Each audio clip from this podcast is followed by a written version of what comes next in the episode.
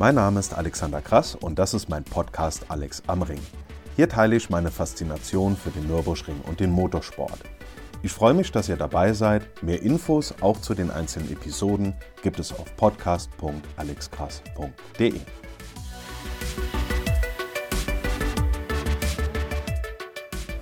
So, meine Damen und Herren, die Saison am Nürburgring ist in vollem Gange und am Wochenende geht es weiter mit der Nürburgring Langstreckenserie mit dem 6-Stunden-Rennen.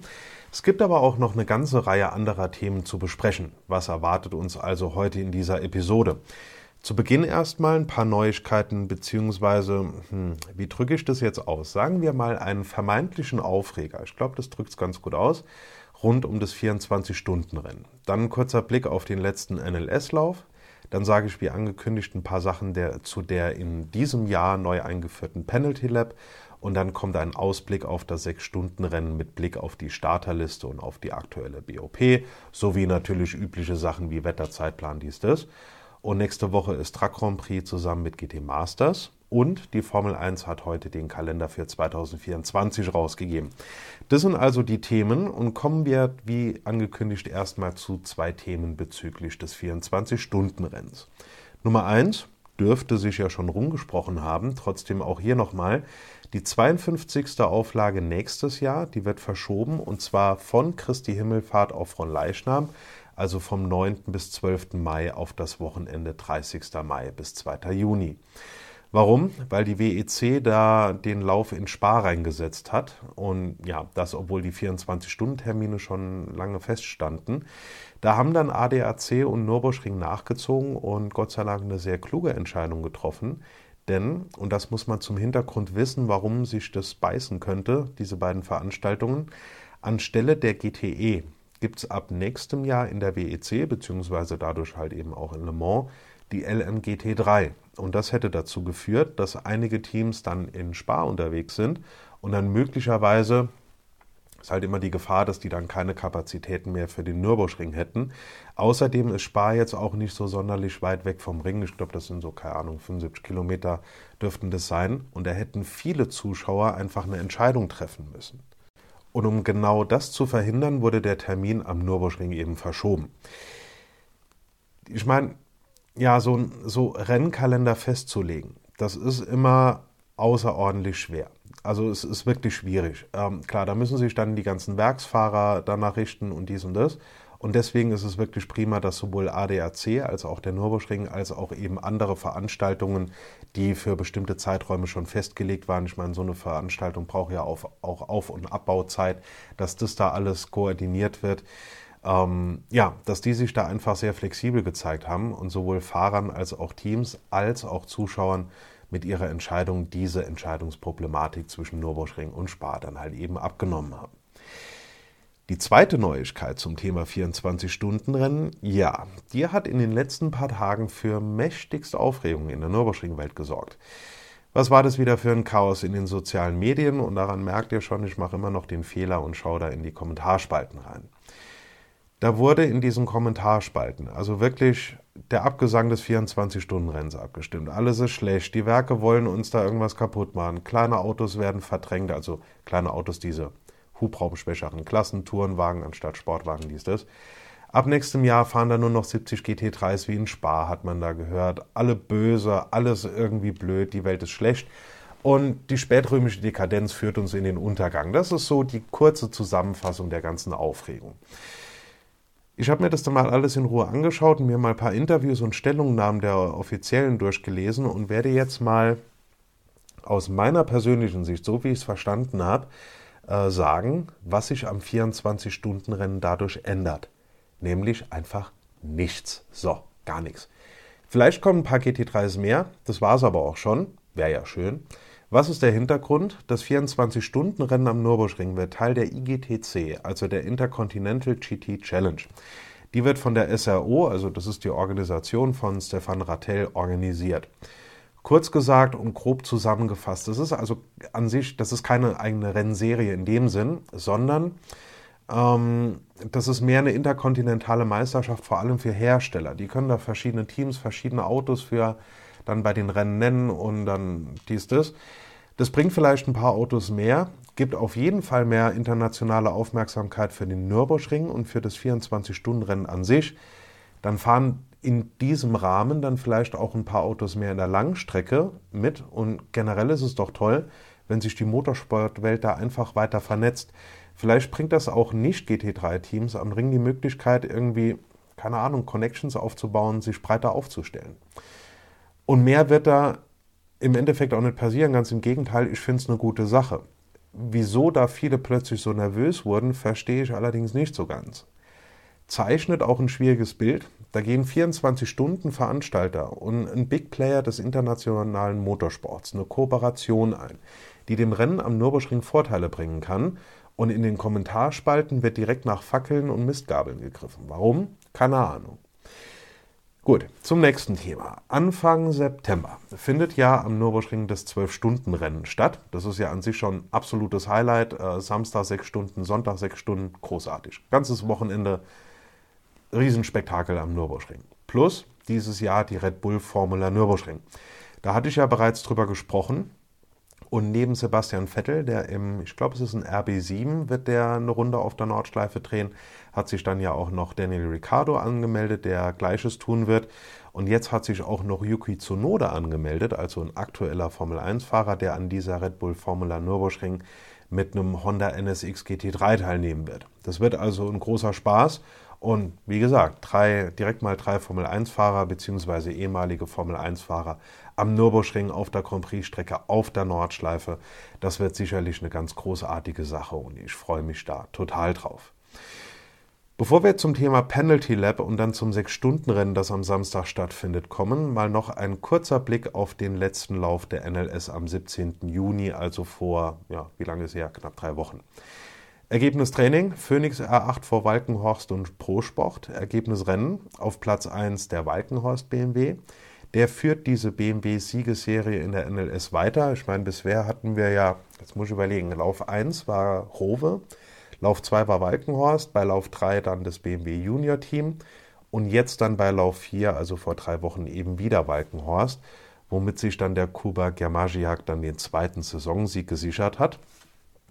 Der Octane 126 296 GT3, der wurde Zweiter. Und daran sieht man ja auch, dass diese wirklich großartige Performance und dieser Sieg sowohl bei Qualifiers, 24-Stunden-Qualifiers, als auch beim eigentlichen 24-Stunden-Rennen von einem Ferrari, beide mal Fregadelli, dass das keine Eintagsfliege oder irgendwie da, was weiß ich, eine einmalige Sache war, sondern dass dieser Ferrari da wirklich was bringt. Der wurde nämlich Zweiter vor dem Pro-Sport Aston, der dann gleichzeitig auch Sieger in der Pro-Anwertung wurde. Es waren ja nicht so wahnsinnig viele SP9-Fahrzeuge gemeldet. Ich glaube, es waren neun. Deswegen stand der erste Cup 2 Porsche dann direkt auch schon mal auf Platz 5. Da hätte eigentlich der Huber Porsche mit der Nummer 25 hingehört. Da gab es aber dann am Ende noch eine Zeitstrafe drauf. Deswegen ist der dann auf Platz 8 gelandet, umgeben von Cup Porsche, die also die Plätze 5 bis 7 sowie 9 und 10 eingenommen haben. Und dann kommt der Haupt GT2 aus der SPX. Eigentlich hätte der Fünfer Phoenix sicherlich noch ganz vorne mitgespielt. Der stand ja auf Pole und musste aber leider direkt nach der ersten Runde auf dem Grand Prix-Kurs wegen dem schleichenden Plattfuß direkt an die Box und da sind dann direkt mal zwei oder drei Minuten weg. Ich meine, vor allem die erste Runde ist ja Grand Prix-Kurs und Nordschleife und dann wird erst die, die erste Runde als absolviert gewertet. Das heißt, wenn der eine Runde Grand Prix-Strecke fährt, hat er natürlich einerseits das Glück, dass, er, dass das nicht irgendwie erst auf der Nordschleife auffällt und dann muss er irgendwie noch einen großen Teil oder die ganze Nordschleife erstmal hier mit dem äh, Plattfuß langfahren. Auf der anderen Seite, der fährt eine Runde Grand Prix Strecke, fährt dann in die Box. Diese Runde wird erstmal nicht als ganze Runde gewertet, natürlich nicht. Fährt in die Box, fährt dann noch eine Runde Grand Prix Kurs, dann Nordschleife und dann ist das diese zwei Runden Grand Prix Strecke und die eine Runde Nordschleife. Das gibt dann zusammengenommen halt äh, die erste Runde. Deswegen sind da direkt mal zwei oder drei Minuten weg. Jetzt war auf der Strecke natürlich aufgrund der äh, Starterzahlen nicht so übermäßig dichter Verkehr. Es war allerdings trotzdem, und das möchte ich betonen, ein spannendes Rennen und vor allem aufgrund, ja, es war mega Wetter, war es einfach ein richtig schöner Renntag mit viel guter Laune. Das ist natürlich das Ziel.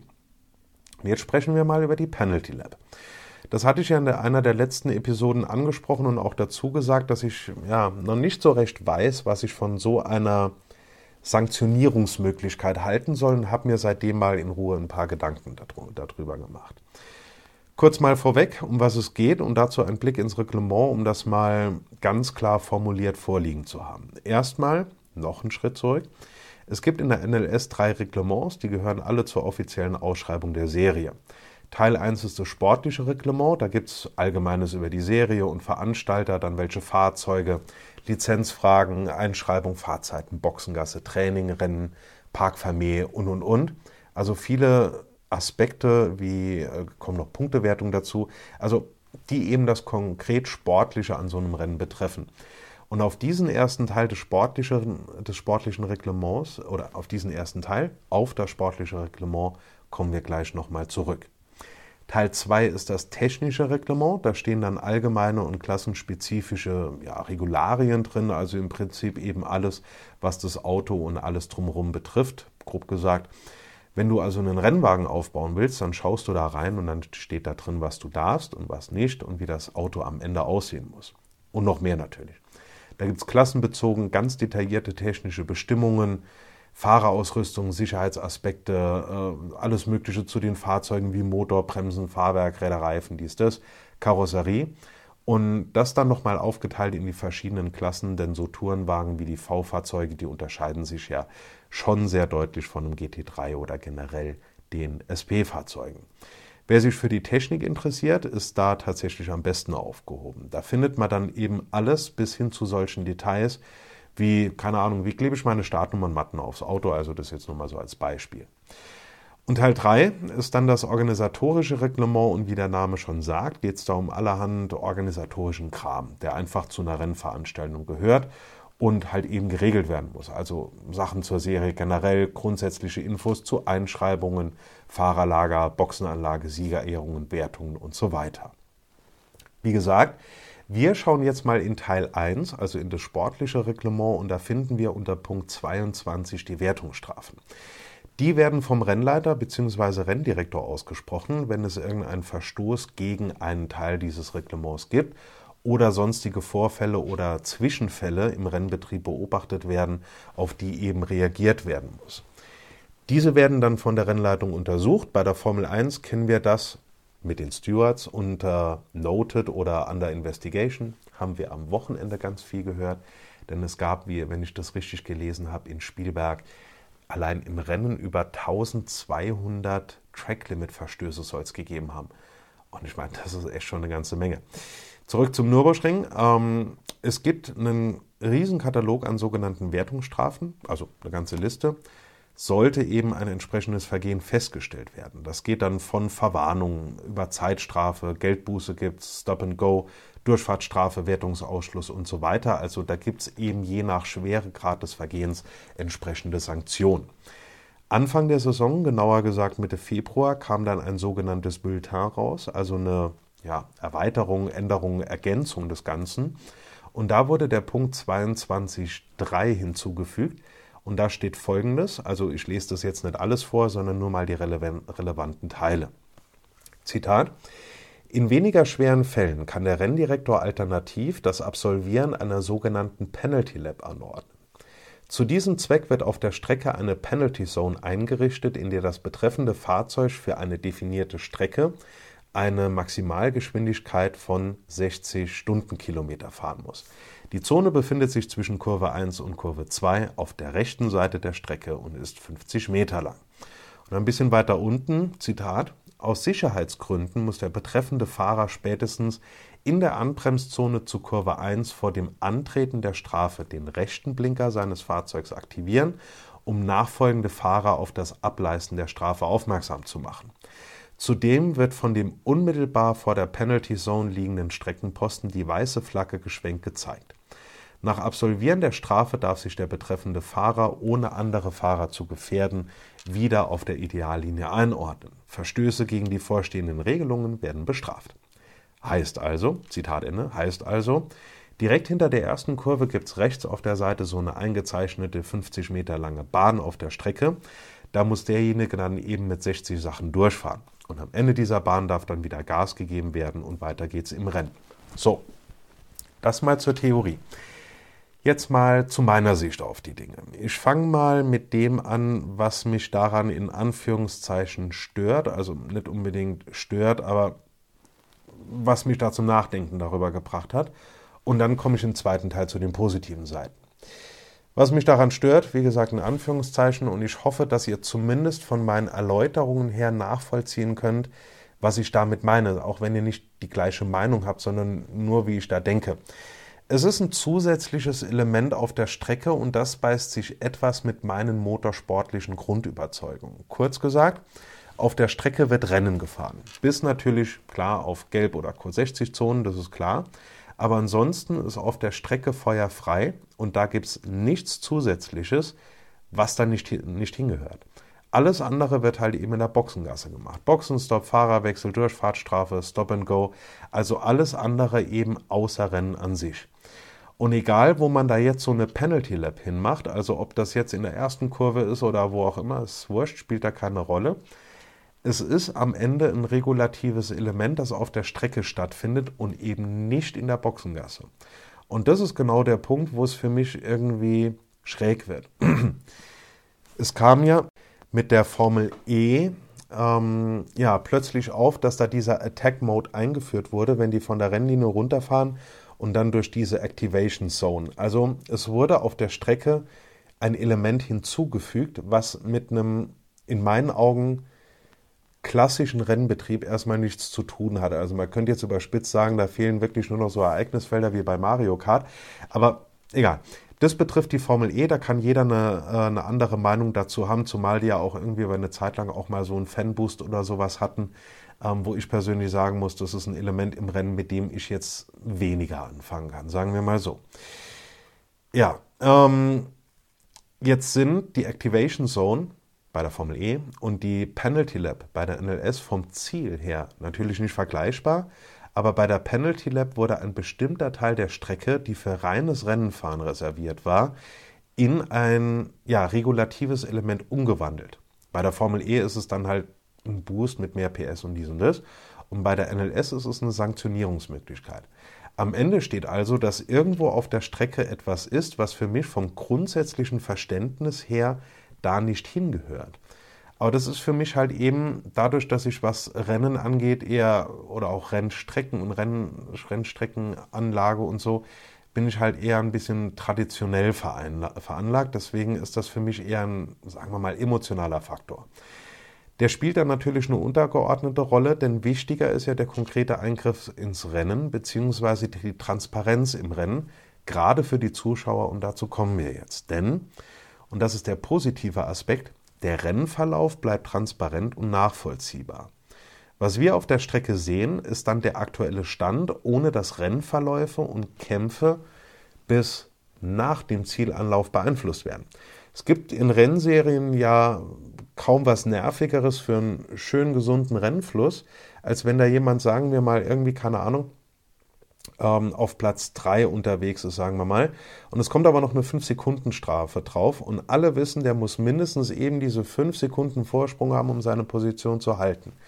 Je nach Abständen heißt es, ähm, und das haben wir, glaube ich, in Kanada bei der Formel 1 gesehen, da war ja eh wieder Chaos im Rennen, ähm, dass der auf Platz 3 im Rennen unterwegs ist, real aber auf Platz, sagen wir mal, 6 oder 7 gewertet wird. Und das verfälscht dann eben den Rennverlauf, den wir sehen, und macht so manche Spannung irgendwo kaputt. Das gilt also für Strafen, die erst mit Beendigung des Rennens äh, greifen und dadurch sind die Positionen auf der Strecke nicht die Wertungsposition und das ist halt eben blöd. Klar, auch bei der Formel 1 kann man diese 5-Sekunden-Strafe bei einem Boxenstopp noch absitzen, aber wenn du keinen Boxenstopp mehr über hast, dann bringt dir das halt gar nichts. Ne? Also dahingehend ist es ja gut, wenn eine Strafe ihre konkrete, ja, wertungsrelevante Anwendung noch während des laufenden Rennens findet, denn dann ist das, wie es auf der Strecke aussieht, auch am Ende des Renn Endresultat. Ausgenommen, es gibt Proteste, aber das lassen wir jetzt mal außen vor. Ebenfalls außen vor lassen wir jetzt mal den theoretischen Fall, dass das relevante Verhalten in der letzten Runde stattgefunden hat oder dass die Strafe erst in der letzten Runde kommt und diese Strafe, die halt eben im Rennen angetreten werden müsste, nicht mehr möglich ist, wie zum Beispiel eben diese Penalty Lap oder eine Durchfahrtsstrafe oder sonst was in der Richtung. was sich dann halt konkret auf die Position beim Zieleinlauf eben auswirkt. Um diese Strafe mal zeitlich einzuordnen, habe ich mir mal die Rundenzeiten angeschaut. Das war ja kurz vor Rennende, also es betraf ja bei dem Fall, auf den ich mich beziehe, den Sven Müller. Der musste diese Penalty Lap in der letzten Runde nehmen. Die Rundenzeitentabelle, also Lap by Lap, da gibt es ja die Endergebnisse von jedem Rennen in ganz verschiedenen Kategorien. Die hat mir dann nicht großartig weitergeholfen, denn klar, das sind äh, über 24 Kilometer. Da kann natürlich mit Verkehr, Gelbzone, dies, das, je nachdem, wie du da reinkommst und so weiter. Deswegen ist so eine Rundenzeit, da kann man die drei Sekunden oder vier Sekunden oder fünf Sekunden oder was es ausmacht, nicht rauslesen. Ähm, der Sven Müller hat natürlich auch nach dieser Penalty Lap in der letzten Runde ordentlich Gas gegeben und am Ende betrug der Abstand zum Fünfer Phoenix ja dann auch nur etwas mehr als 0,35 Sekunden. Dann habe ich mir mal die Sektorenzeiten Runde für Runde angeschaut und der erste Sektor, der geht von Start und Ziel bis Ausgang Vedol-Schikane. Der bewegt sich bei den SP9-Fahrzeugen irgendwo so grob zwischen knapp einer Minute 06 und einer Minute 08. Das sind so die normalen Zeiten. Der Vincent Kolb im Phoenix ist in der letzten Runde den ersten Sektor in 1.06.614 gefahren. Der Sven Müller, der bei Beginn der letzten Runde direkt dahinter war, ist diesen Sektor in 1.09.395 gefahren. Also wir bewegen uns da so grob bei drei Sekunden, die er verloren hat. Und das sah für mich auch so wie drei oder maximal vier Sekunden aus. Das dürfte also grob der Richtwert für die Penalty Lap sein. Und damit können dann eben kleinere Vergehen bestraft werden, während das Rennergebnis auf der Strecke dann auch dem Rennergebnis in der Wertung entspricht. Hat natürlich auch den Vorteil, denn ich glaube, abzuwägen zwischen, ähm, ist das jetzt ein kleineres Vergehen, machen wir keine Strafe oder ähm, machen wir eine Zeitstrafe. Also da ist ja, die Range ist ja da sehr groß. Und dann halt eben so drei, vier Sekunden da einzubauen und am Ende der, dieser Penalty Lab ist dann halt eben das Rennergebnis egalisiert im Sinne von, es ist realistisch, ist ja dann schon prima. Fazit also, es ist für mich eben schwierig. Einerseits macht es dahingehend Sinn, dass die Reihenfolge beim Zieleinlauf eben auch die Wertungsreihenfolge ist, außer Sonderfälle. Und die Spannung auf der Strecke ist real und nicht irgendwie verzerrt. Das macht das Rennen transparent. Auf der anderen Seite ist es eben nicht ganz so leicht mit meinen persönlichen Überzeugungen vereinbar, wie ich Motorsport verstehe und denke, was halt eben den Aspekt angeht, was auf der Strecke passiert bzw. passieren soll. Aber mit dieser Diskrepanz kann ich persönlich wunderbar äh, leben. Es muss ja nicht immer nur die eine oder die andere Seite geben. Und wenn ich hier halt sage, ähm, das finde ich dran gut, aber dahingehend ist halt ein bisschen schwierig, dann ist das ja in Ordnung. Im Prinzip ist es ja auch das gleiche wie bei der Balance of Performance.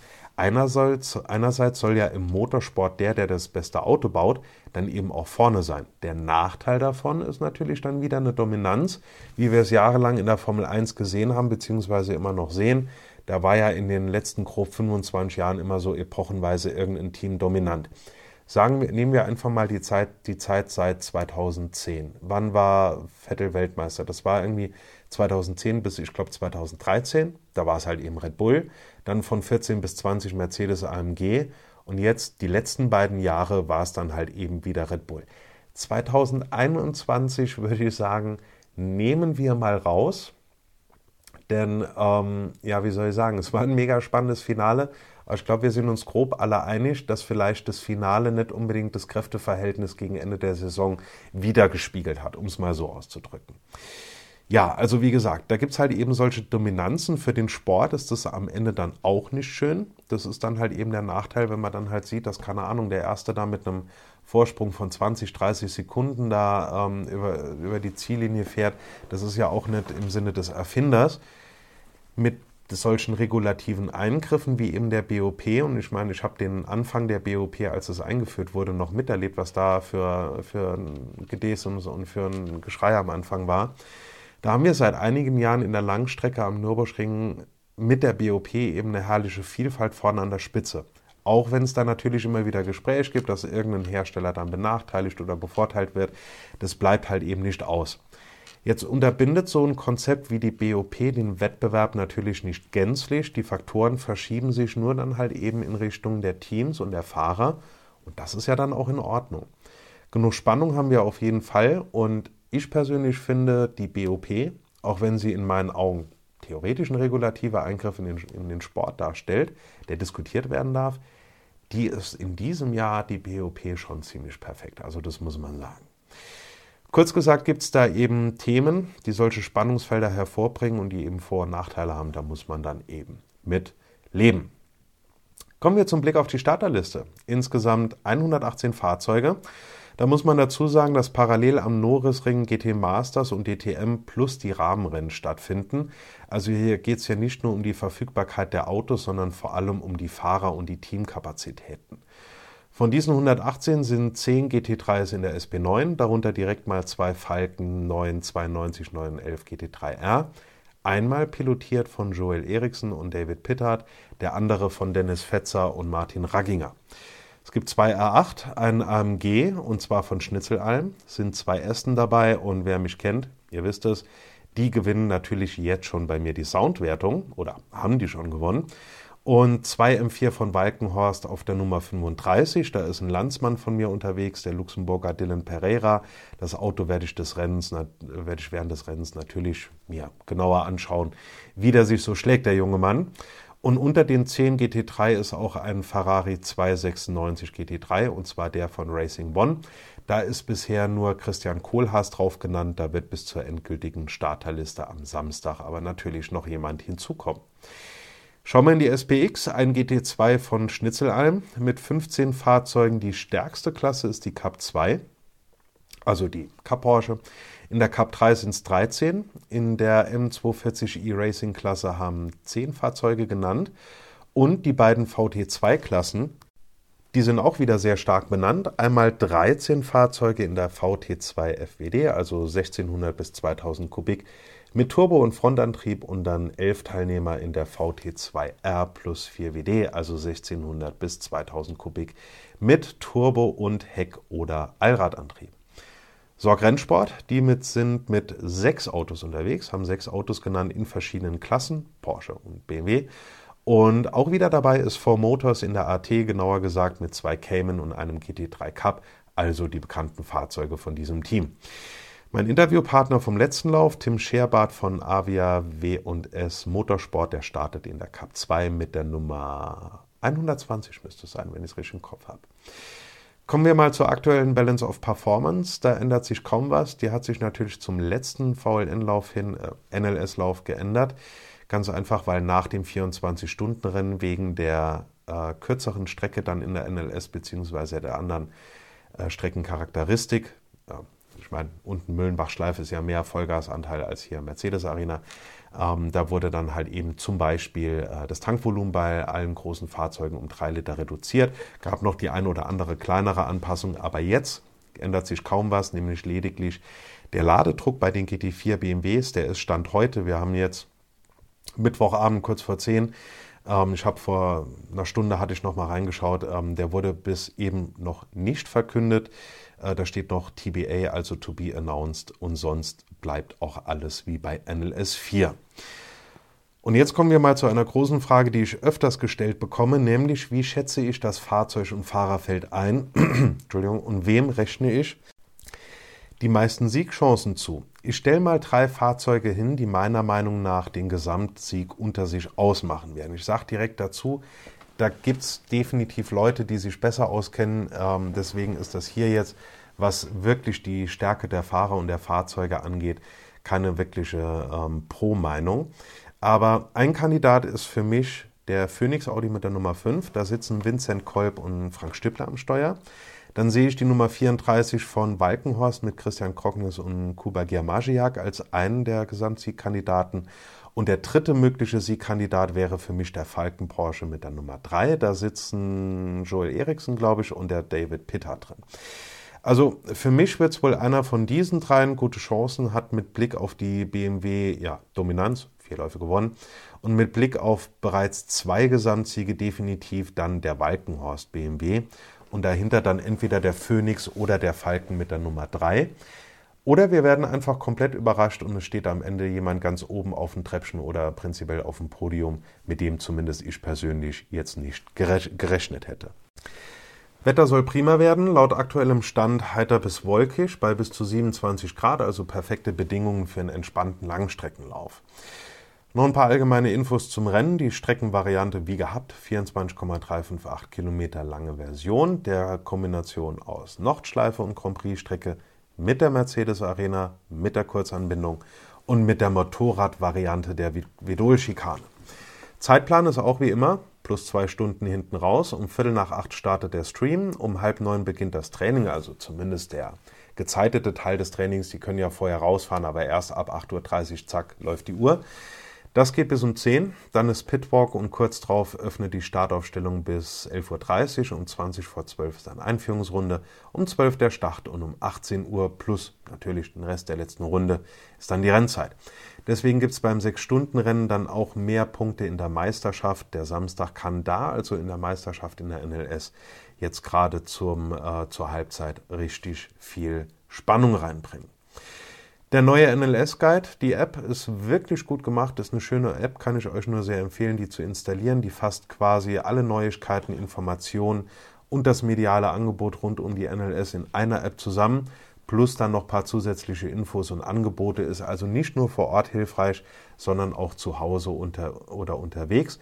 Schaut euch die mal an, installiert euch, das wird euch sicherlich gefallen und natürlich auch die ähm, GPS-Auge Racing App, wo ihr dann, ähm, wo ihr dann sehen könnt, welches Fahrzeug ist mit welcher Geschwindigkeit gerade wo auf der Strecke unterwegs, ähm, wo gibt es Gelbphasen und so weiter. Die gibt es allerdings, das ist zumindest mein letzter Stand bisher, nur für iOS, also nur für iPhone bzw. iPad. So, und jetzt haben, also iOS, iPadOS.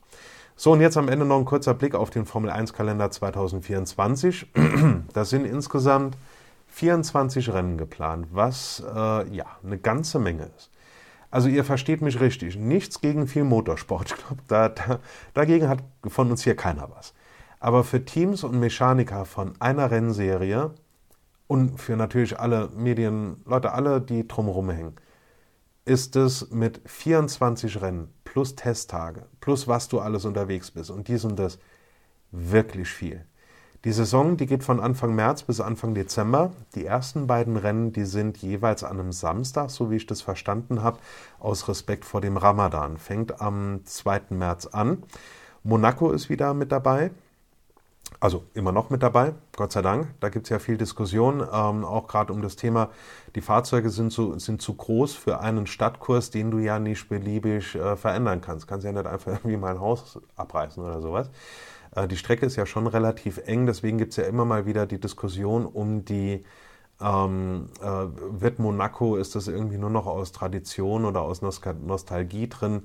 Wird das irgendwann ersetzt? Äh, Gab es ja auch die eine oder andere Änderung, dass zum Beispiel nicht mehr der Automobilclub von Monaco, ich glaube so heißt es, ähm, dass die nicht mehr die Regie und das mit Kamera und so weiter machen, sondern dass das jetzt die Formel 1 selber macht. Und da muss ich sagen, ähm, das haben die in diesem Jahr richtig gut hinbekommen. Also die Monaco-Übertragung dieses Jahr auch aus Hubschrauber und dem Ganzen, das war klasse. Die, ähm, die mediale Übertragung, die war, die war Bombe. Also Monaco ist äh, mit dabei, Spar auch. Das waren so die großen Knackpunkte und Diskussionspunkte in den letzten Wochen und Monaten, was Europa angeht. Die USA sind mit äh, Miami, Austin und Las Vegas dreimal vertreten und das letzte Rennen ist dann am 8. Dezember in Abu Dhabi. Also von Anfang März bis Anfang Dezember, das ist schon richtig viel. Ihr merkt, ähm, ich zähle jetzt nicht jedes Rennen auf, sondern nur mal, was mir da gerade so auffällt. Verlinke ich in den Show Notes. Da mache ich sowieso mal noch die Starterliste dazu. Die BOP mache ich dazu dann halt eben den Link zur, zum NLS-Guide, den iOS, iPadOS-Link zum App Store für die GPS Auge Racing App und dann halt eben jetzt hier den Kalender zum Thema Formel 1 2024. Weiter geht's am Nürburgring. In anderthalb Wochen ist dann Truck Grand Prix zusammen mit GT Masters. Das wird also, da wird also richtig viel los sein im Fahrerlager. Das ist ja Truck Grand Prix ist ja eh immer schon eine mega Veranstaltung. Also ich bin da jedes Mal so, so begeistert. Da ist so viel, da ist so viel los, da geht's zack, zack, zack mit dem Rennen, da ist so viel Spektakel, da sind, ähm, da ist eine riesen Begeisterung von den Leuten, da sind so viele Menschen gerade unten in diesem Truckpark da in der Müllenbachschleife, ähm, Feuerwerk, Konzerte, dies und das, Showfahrten, also es ist ein, und, und natürlich noch Truckrennen, haben wir auch, klar, dass auch Rennen gefahren werden. Ähm, wirklich eine großartige Veranstaltung für die ganze Familie. Da gibt es so viel zu sehen, so viel zu erleben. Das ist im jedes Jahr einfach nur ein großes Fest. Und dazu dann dieses Jahr noch die GT Masters, also zwei tolle Veranstaltungen zusammen an einem Wochenende. Da werden die Tribünen dann wie gewohnt richtig voll sein. Es wird ein großes Fest. Und in der nächsten Episode in diesem Podcast wird es um die Digitalisierung der Nordschleife gehen. Da hatte ich vor kurzem ein Interview mit Jörn Nitschmann von Fujitsu. Das ist soweit alles auch schon fertig und geschnitten und dies und das. Und da stelle ich die Tage dann online. Und dann sage ich jetzt nach ähm, etwas mehr als einer halben Stunde, sage ich danke fürs Zuhören und wir freuen uns alle auf ein spannendes Langstreckenwochenende am wunderschönen Nürburgring.